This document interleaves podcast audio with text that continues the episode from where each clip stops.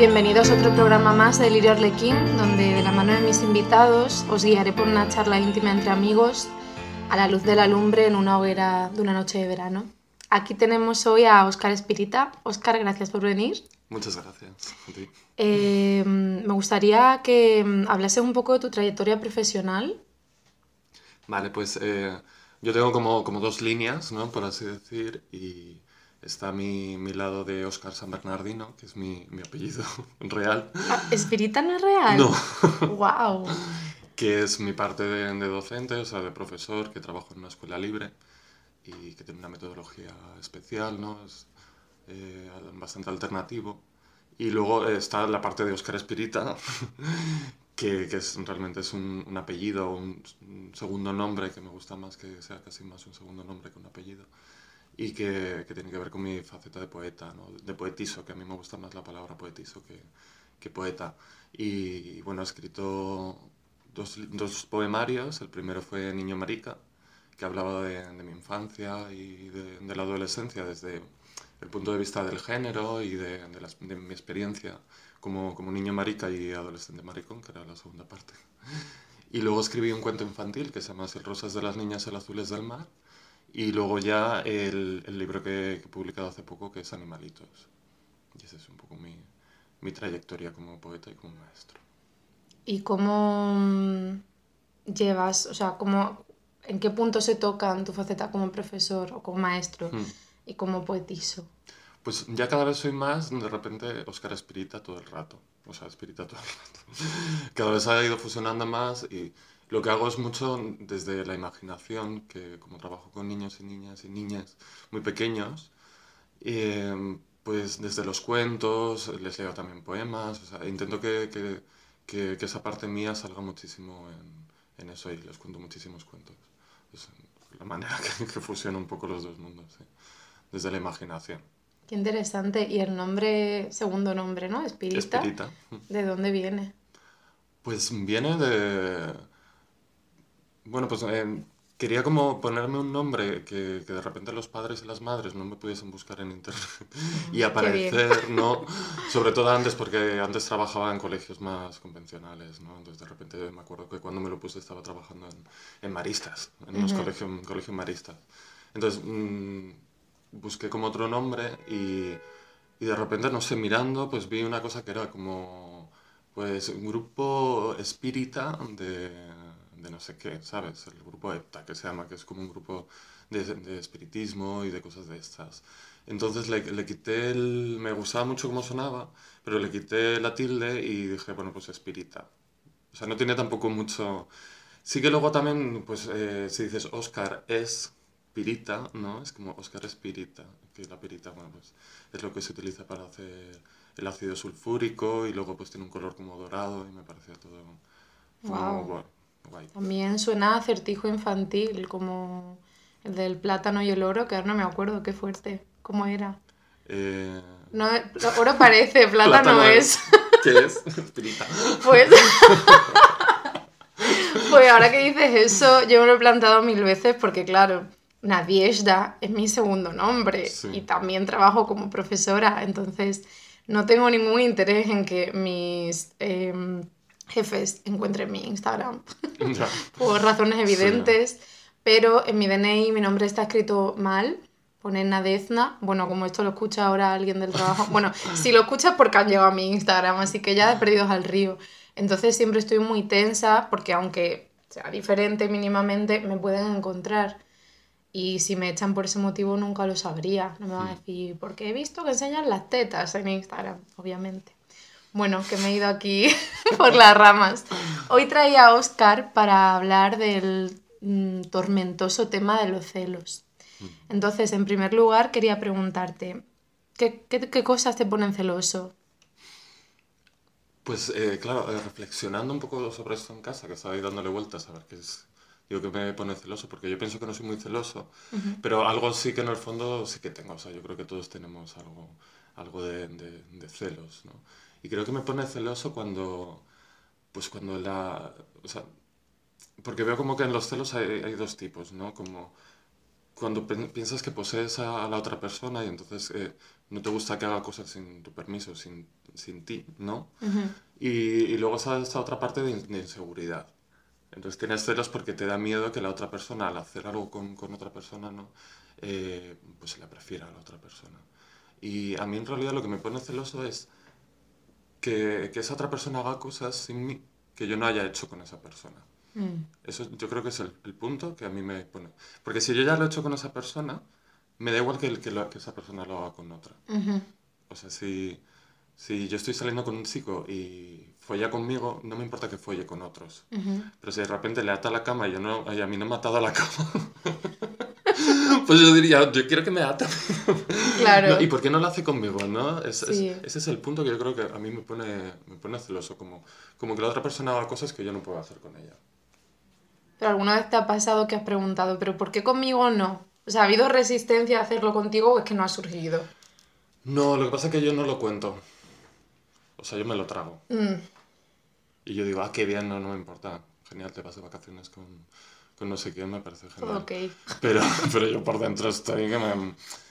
Porque en el fondo los celos me parece que es una cosa muy... Eh, que no puedes culpar a la otra persona. Porque no, es una cosa personal. O sea, es, una inseguridad mía y entonces hacer participar a otra persona pues tampoco lo veo muy... Aunque bueno, igual sería sano, ¿no? ¿Qué piensas tú? Es que eso estaba pensando, por un lado, está muy estigmatizado los celos socialmente porque se considera una emoción negativa, mm. pero por otra parte me parece importante exteriorizarlos para mantener la relación higiénica. porque si te lo vas guardando, mm puede explotar en algún momento, o sea, sin culpabilizar a la otra persona, sino como, oye, yo estoy en este estado, siento esto, lo estoy trabajando, pero me gustaría que lo supieses. Sí, yo creo que tienes ahí toda la razón, o sea, en mm. realidad sí, eh, sería mucho más sano eh, decirlo, con, con, total tranquilidad además, yo creo. Oye, eh, es que cuando haces esto a mí me pone... Me, me, pongo celoso, me gustaría que lo hicieses conmigo, ¿no? Y a lo mejor llegas a algún tipo de acuerdo o, o no, pero yo creo que al expresarlo es cuando le quitas peso.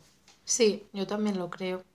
Pues en mi caso tampoco me considero muy celosa, pero lo que más celos me da, aunque no precisamente en pareja, es cuando veo, un poco similar a lo tuyo, que otra persona invierte, o sea, que esa persona invierte en otra persona unos cuidados que yo siento que a mí no me está dando. Mm. Por ejemplo, en tema familiar, no voy a decir nombres porque tampoco vamos aquí a, a comprometernos tanto, pero esa persona sabrá quién es si lo escucha. Em, una persona de mi familia, siento que tiene dos familias, por así decirlo.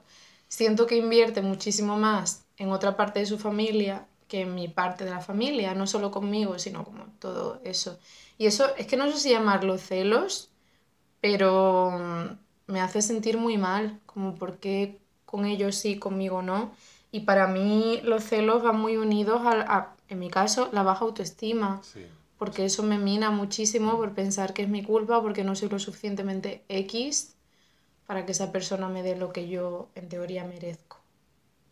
Claro, yo sobre todo es con la comparación, al, comparar, al poderme comparar con alguien mm. y ponerme, a la, sobre todo si esa persona se parece mucho a mí. Mm. Porque si, por ejemplo, estoy con un chico y se está tirando a otro y me parece que está buenísimo, mucho más que yo, pues igual ahí no me pongo tan celoso porque lo veo como que está en otra, en otra liga.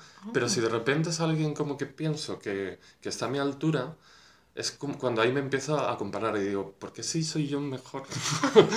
o ¿por qué sí somos... plata. sí. Porque si somos tan similares, prefiere a... ¿Qué matiz tiene, no? ya no estando con una persona, sino cuando me gusta alguien y de repente veo que, que se está tirando a alguien que, que, que igual es, me puedo como comparar, ¿no? Y decir, yo podría estar por encima porque no está conmigo y está con ese, ¿no? Es ahí cuando me, cuando, sí, como ponerte en comparación, que me entra la inseguridad, ¿no? Y si encima conozco a esa persona, es un amigo o algo así, ya es mucho peor.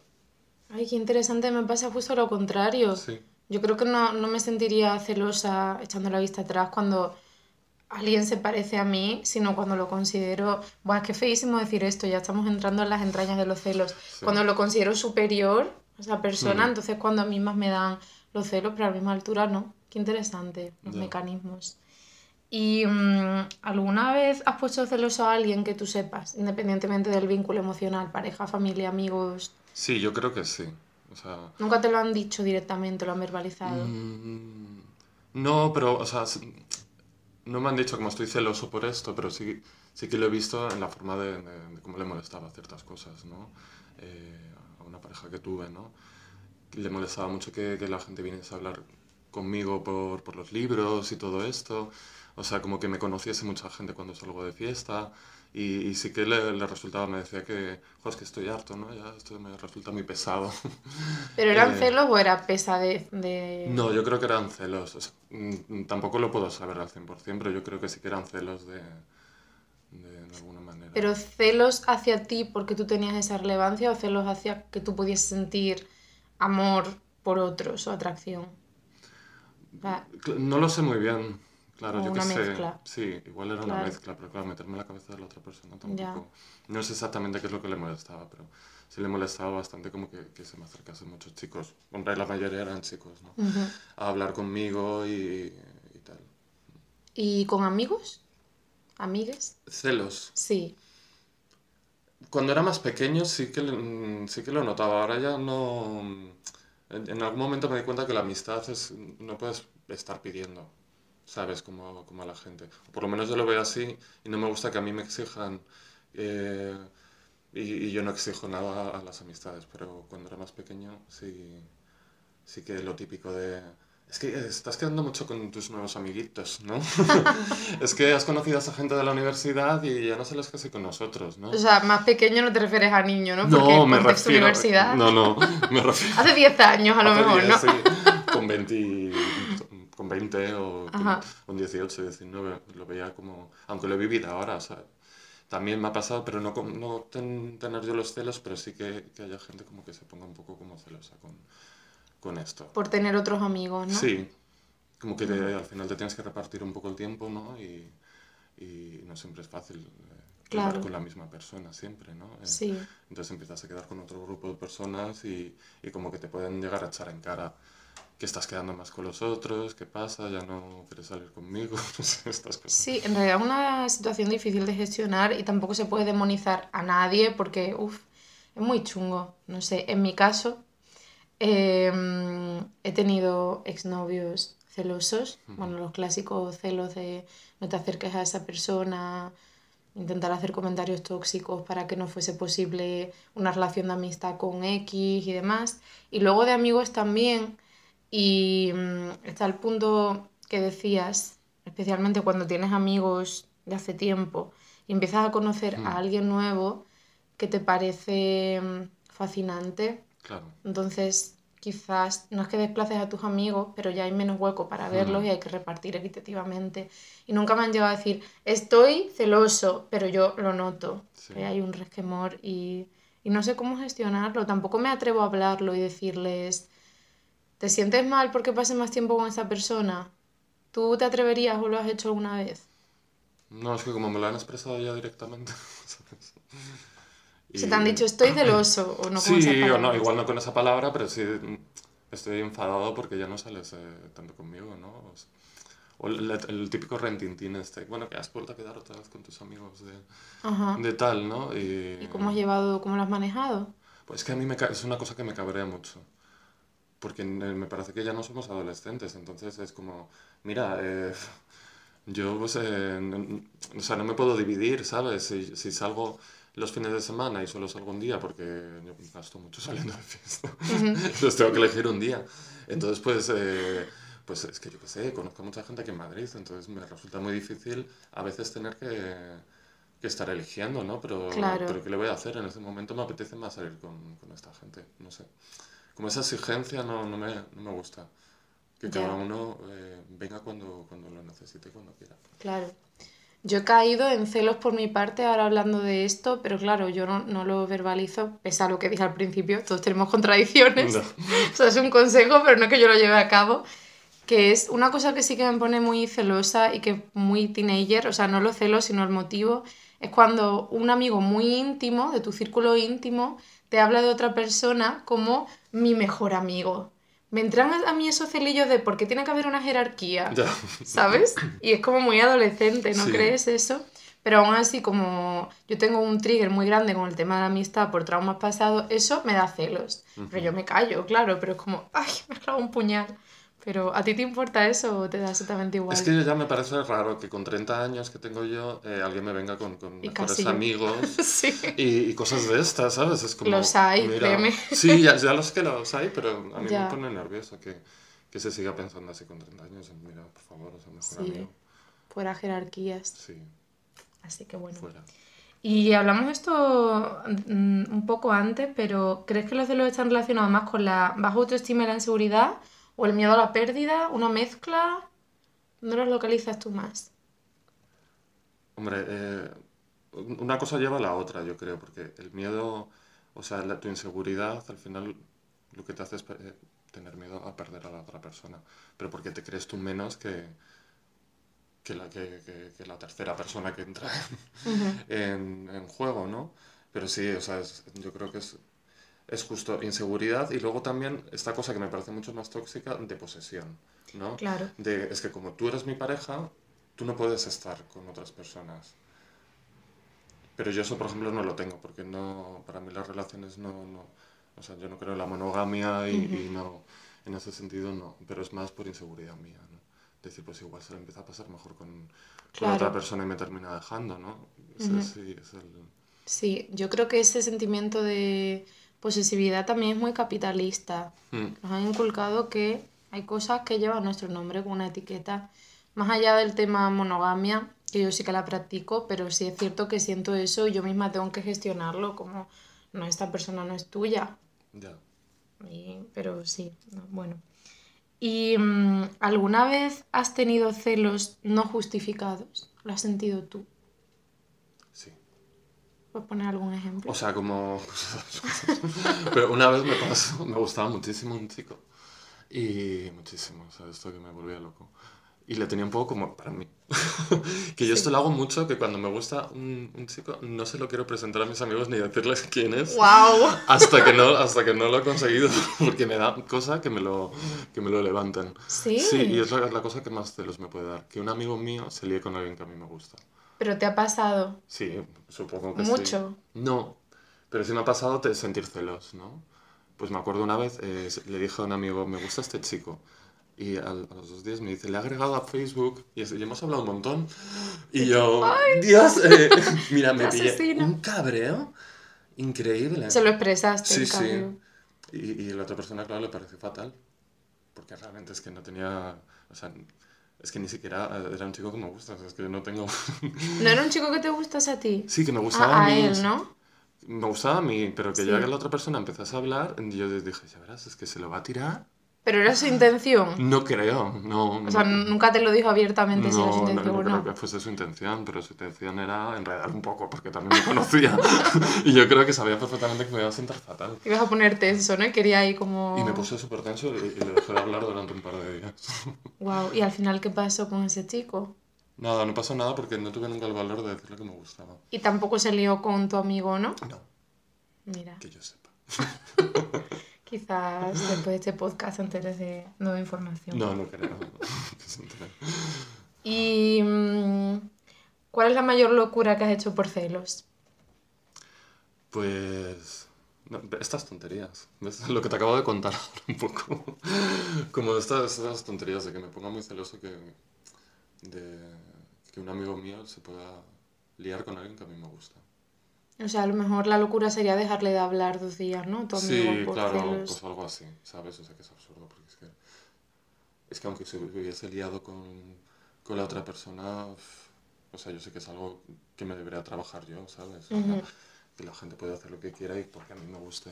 Porque además yo luego al revés no respeto nada. O sea, yo me... ¡Wow! Sí, sí, sí. no. Y tus amigos también tienen esa política de no voy a presentarle a Oscar o a los demás a mis ligues para que no me lo levanten. Es que tengo un amigo que me he liado ya con varios novios suyos. O sea, Novios, Sí. pero tener relaciones abiertas. Claro, sí, Ah, bueno. tenemos un poco relaciones abiertas, pero él ya se terminó cabreando un poco conmigo. O sea, no quería compartir contigo en concreto, ¿no? Como... Claro, le, le enfada muchísimo porque luego cuando es al revés y yo tengo un novio o yo estoy saliendo con alguien, yo no se lo presento nunca. Entonces se enfada conmigo y me dice, pero ¿por qué no me presentas eh, nunca a tus novios? Y, Y yo, no, es que no, no sé, no quiero. No sé, no surge, ¿no? Dice, luego te presento a los míos y siempre te terminas liando con ellos. Ahí. Sí, sí, sí. O sea, yo sé que todo esto que estoy contando es éticamente no tiene...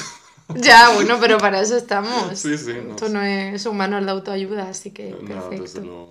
¿Y la mayor locura que hayan hecho por ti por celos? Pues mira, eso yo ya no lo sé. O sea, no se me ocurre. Quizá han hecho algo, pero no, Pues no tienes saber, sí, conciencia, no ¿no? idea. Pues eh, que haya hecho yo por celos, que no sé si considerarlo celos, porque me parece un tema como muchísimo más complejo, pero mm, yo al- de los 12 a los 14 años tuve anorexia Y al margen de la presión social, que por eso acabamos casi todas, porque solemos ser mujeres con trastornos alimenticios, también tenía unas amigas que eran muy normativas y sentía que todo el mundo le daba muchísimos cuidados y atención y yo quería aspirar a esa validación. Y aunque eran amigas mías, les tenía muchos celos. Entonces, la locura, diría yo, que fue entrar al mundo de la anorexia para estar a ese nivel también. No sé si se puede considerar celos, pero. Parcialmente al menos creo que nace de ahí. Sí. Y que hayan hecho por mí, pues aquí toca mojarse. Eh, como te comenté antes, tuve exnovios celosos en- con grados de toxicidad variados. Y mm, había uno que estaba muy celoso de un grupo de amigos nuevo que habíamos hecho. Y ambos fuimos a, quedarnos a dormir a casa de ese grupo que no estaba en la ciudad, estaba como aparte, había que llegar en tren. Pero él decidió no quedarse a dormir finalmente, pero yo sí me quedé. Y al día siguiente, creo recordar que él no sabía qué hora llegaba yo a mi casa porque no nos hablábamos. Estaba esperándome en la puerta de mi casa, o sea, que saber cuántas horas llevaba ahí. Y me interrogó sobre todo tipo de cosas, acusándome de haberme liado con varios. Pues qué ropa llevabas y dormiste con uno y dormiste con otro. Y luego subió a mi casa y siguió vejándome y todo eso, con mi madre ahí y todo. A mí me parece una locura, ¿sabes? Me parece como que tiene, tiene el nivel. Em, ¿y alguna vez has generado celos a propósito? Mm, Un poco sí, yo creo. Pero igual un poco también en plan, pues a veces en las parejas se da esa dinámica un poco absurda de, de picarte. ¿no? Entonces me acuerdo con, con un exnovio que tuve que, que, que había un chico que, que, que él sabía que, que a mí me gustaba. Y yo siempre era como, pues he estado con, con este chico, ¿no? Y, pero era un poco más de, de juego como de pique, porque sabía que en el fondo no, Mm. no iba a pasar nada entre ese chico y yo, ¿no? Pero sí que jugaba un poco con, con esto. Mm. Pero no buscabas nada en concreto, ninguna reacción por parte del otro, sino Picar un ese poco, pique. Pero picar por algún motivo o por el juego, Por el juego lúdico. más bien, sí. Lo que pasa es que esos piques siempre terminan como en enfados Son piques peligrosos. sí. Y, mm, ¿y cómo gestionas tú los celos en general cuando te vienen? Porque me has dicho que no, no te vienen demasiado, pero... No, pero bueno, hombre, algo sí que... Pues yo creo que es sobre todo pensar qué es lo que... qué miedo tienes ahí. Analizarte, Como ¿no? codificarlo un poco, sí. Ajá. Y entonces yo creo que es la manera de decir, vale, o sea, tienes miedo a que pase esto, es normal, o sea, también es normal que nosotros tengamos miedos y celos y, y de todo, pero sí que intento pues relativizar, ¿no? O sea, al, al- al analizarlo, pues como que de repente lo, lo ves, desde un poco, como mirarlo desde un poco desde fuera y decir, vale, lo que te pasa es que tienes miedo a que pase esto, pues, pues si no tiene sentido te lo tragas, ¿no?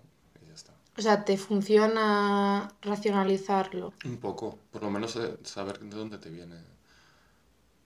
No que no es la Mm. otra persona la que está haciendo algo, sino que eres tú el que, el que realmente tienes un miedo a... Mm. Y luego es que como realmente al final tú no, no- no puedes hacer nada cuando... Si la otra persona termina em, dejándote por otra, tú no puedes hacer nada ahí, ¿sabes? O sea, tengas los Claro. celos, no, tengas más control, menos control sobre eso. Sí, que son completamente inútiles. Sí, realmente de qué sirve. Mm. Pues en mi caso, para gestionarlos, como te comenté antes, mi problema es la comparación. Ujú. Entonces intento como pensar por qué me estoy comparando con esa persona y darme cuenta de que no hay nada superior o inferior, sino que todo está al mismo nivel y simplemente es un amplio abanico de características y a veces funciona y a veces no, pero yo sí que siento que me ayuda a enfocarlo de esa forma. Es lo mismo, mm. racionalizarlo, pero tampoco es que sea un método infalible. Hombre, yo lo que me repito mucho como mantra es si esa persona está contigo es por algo. O sea, si está contigo, está contigo. O sea, no, no, no, tienes por qué tener. Si no, no estaría contigo, no va a estar contigo. Por, Me hablas de cualquier campo, no solo pareja, ¿no? Sí, claro, pues sí, exactamente. O con un amigo, pues si tu amigo es tu amigo, mm. eh, pues es tu amigo, si no, no lo sería. Mm, claro, yo creo que es un trabajo de autoestima completamente el que hay que hacer para combatir. Pero vamos, yo tengo la autoestima muy baja. ¿eh? Yo también. Viva. Bueno, yo creo que nos pasa casi todo. sí, sí, sí, Y mm, como comentaba Oscar, él es profesor en una escuela libre. Entonces quería preguntarte cómo vuestra metodología es alternativa, cómo enseñáis a vuestros alumnos a gestionar los celos, porque imagino que surgirán situaciones... En general, todas las emociones, las, ya sean celos, eh, rabia, enfado, lo primero es no negar esa, que, que existe esa sensación. Y lo segundo, no juzgarla porque realmente eh, sentir celos, hombre, eh, a nivel político igual, no, pues a mí los celos no me parecen bien, ¿no? Porque implican posesión, implican muchas cosas que...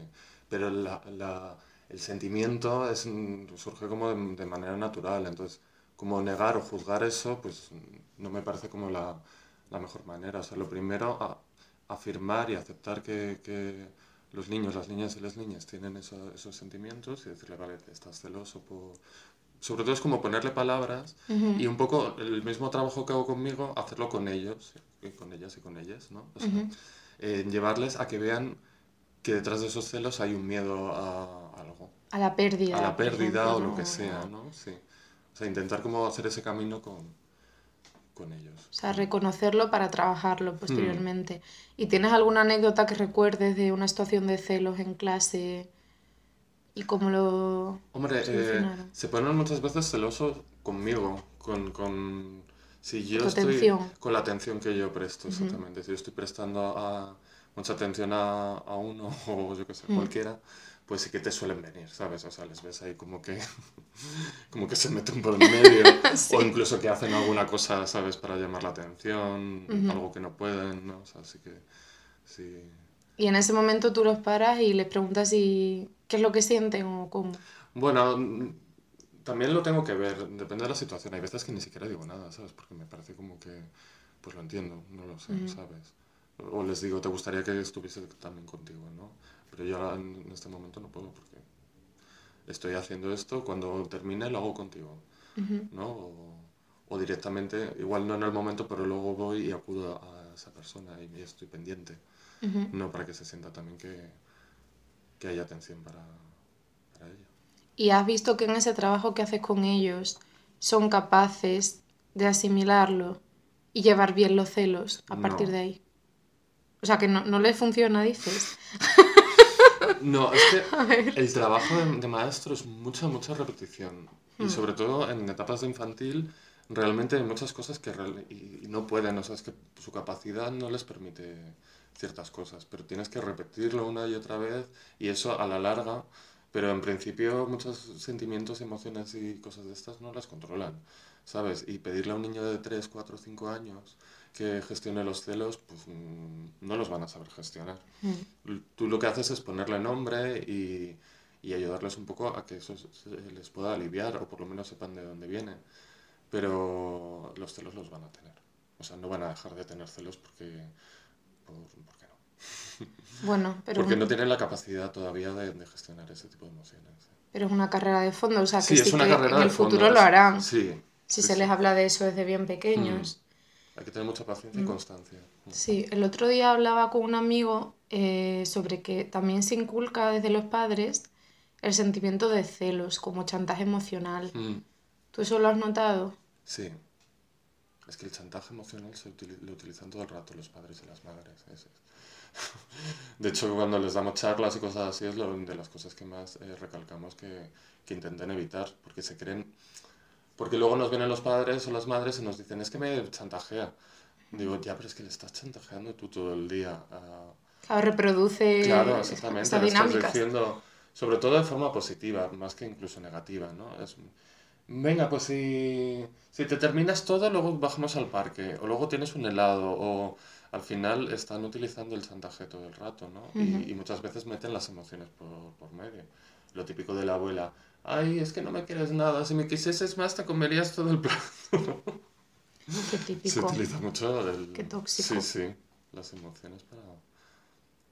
Mm, A mí eso me recuerda, esto no es de chantaje, ¿eh? porque mi madre a mí no me hacía chantaje, pero tengo una anécdota muy graciosa al respecto. Y es que yo de pequeña era increíblemente celosa con cualquier comentario que hiciese mi madre sobre otras niñas, especialmente niñas. Fíjate que tengo dos hermanas pequeñas y nunca fui celosa, pero con sí. Entonces, a lo mejor me decía, ay, mira qué pelo tan bonito tiene esa niña. Y me daba una rabieta impresionante. Mi madre, que le encantaba seguirme el juego, me decía, ay, Laura, pues en el coche tenemos unas tijeras. ¿Quieres que vayamos a buscarle y le cortemos el pelo? Y yo, sí, sí, pero me lo tomaba súper en serio. Mi madre seguía así al juego hasta que ya cuando estábamos cerca del coche me decía, venga, no, que era broma, pero yo estaba ahí a full, ¿eh? Qué. Bueno, Oscar, pues muchas gracias por venir. Hasta aquí esta entrega sobre los celos. Muchas gracias a ti por invitarme. Y nos vemos pronto. Hasta luego.